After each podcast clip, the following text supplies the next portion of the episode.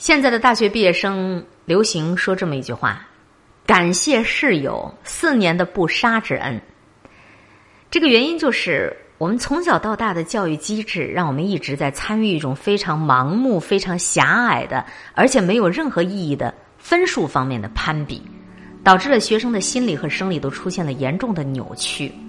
生理上的教训就是，现在学生的体质严重下滑，还有眼睛近视的人。大规模发生了，心理上，学生们开始为了自己的一点点利益不择手段，甚至有杀害自己同窗好友的这种恶性事件的发生。不是有很多的新闻上都有这样的报道吗？还有更多的人为了一些情感上的问题选择自杀。什么样的问题值得我们牺牲生命来做代价呢？要来谈一谈关于利己主义者。北京大学的钱理群教授说：“说我们现在的大学。”包括北京大学正在培养一大批精致的利己主义者，这些人高智商、世俗、老道，善于表演，懂得配合，更加善于利用体制来达到自己的目的。这种人一旦掌握了权力，那他们会比一般的贪官污吏更加的危害巨大。我们的教育体制正在培养大批大批这样的有毒的罂粟花。已经进入到大学的各位同学可能更有体会。身边一定有很多这样的同学吧？这些人很聪明，有手腕儿，为了自己能够保研、留学、拿到奖学金，能够参加竞选，他真的可以不择手段。我在美国的体会是什么样的呢？我的国际研究课上有不少同学，他们在朝鲜进行过食品援助，他们积极的为无家可归的人筹集物资善款，他们去非洲帮助难民解决用水的问题。这些伟大的国际主义精神真的让我备受感动。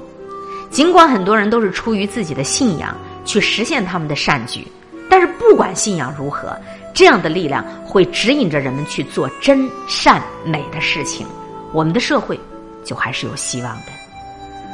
我在云南看到了干孩子村的小孩们，一年他们只能洗一次澡，他们几乎完全过着跟原始人一模一样的生活。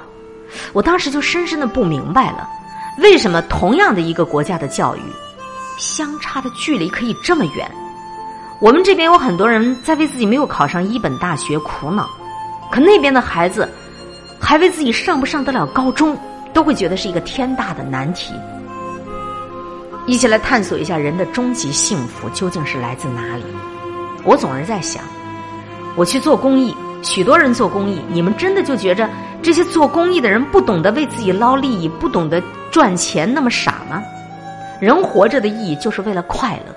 我们的任何一个举动，归根结底都是为了让自己快乐。要么你去直接取悦自己，直接取悦自己呢？你可以玩游戏啊，可以吃好吃的好喝的，满足你的生理需求。那要么你避免让自己陷于不愉快，比如赔偿，比如减肥。但是你们想过没有，人的终极幸福它究竟是来自哪里呢？人的终极幸福感，其实是来自于感觉到被爱，感觉到自己的重要性。如果说你不去亲自的参加公益活动，你不去亲自的帮助那么一两个人，我想这样的给予，他所能够带来的幸福感是没有办法体会的。正是因为这种对于最伟大的幸福的追求，才会有屈原。鲁迅、南丁格尔、甘地这样的人，像灯塔一样照亮人类文明的前进方向。这样的幸福，可不是什么豪华的汽车别墅，也不是什么万贯财富就可以比拟的了。我一直非常厌恶各种各样的在网络上炫富的行为。一方面，我觉得这样的人没有思想，只有继承的一些财富和挥霍的暴发户的习气。另一方面，你想啊。我们的这个国家还这么样的积贫积弱，还有那么多的贫困人，人均收入在非洲都只能算中等啊！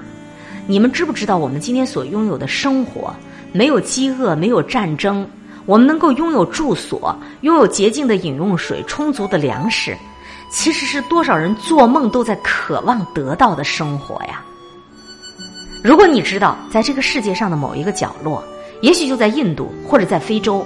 每四秒钟就有一个不到五岁的孩子因为贫困而死去，你还会忍心浪费你餐桌上的粮食吗？你还好意思去炫耀你自己的包包跟汽车吗？这个世界的收入分配这么样的不公平，你有什么资格去炫耀自己的？很可能是你不法所得的财富，即便是你通过正当手段得来的财富，你有资格去炫耀吗？施予比接受更有福，去关心一些更大的事情。去帮助别人吧。读这篇文章的时候，其实是动了一些感情，尽管你可能没有接收到留美状元的忠告，千万不要让你的孩子辛勤一生却无法成功。这篇文章的作者郑仁元，曾经是湖北的中考状元，然后被美国九所大学录取，后来他选择了华盛顿大学。甭管他今天在从事什么样的工作，他写这篇文章的真实的意图是什么？这篇文章当中有多少的观点是能够为我们所需？我觉得文章的最后真的是点亮了，点亮了人心，点亮了人性。人的终极幸福究竟是什么？是你能够被这个世界需要，是这个世界因为你而更美好啊！